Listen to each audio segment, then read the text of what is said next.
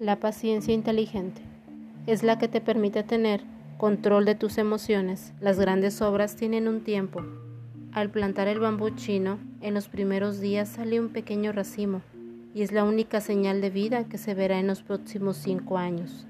A partir del quinto año, crece 30 metros en seis semanas, creando un sistema de raíces fuertes, formidables. La moraleja de esta historia del bambú nos enseña que no hay que correr sino centrarnos en el hacer, ser, tener. Te centras en tu sistema de raíces, aquellas con las que fuiste educado desde casa. Vence y trabaja tus debilidades para que se vuelvan tu fortaleza. Si lo haces, inevitablemente vendrá el tener.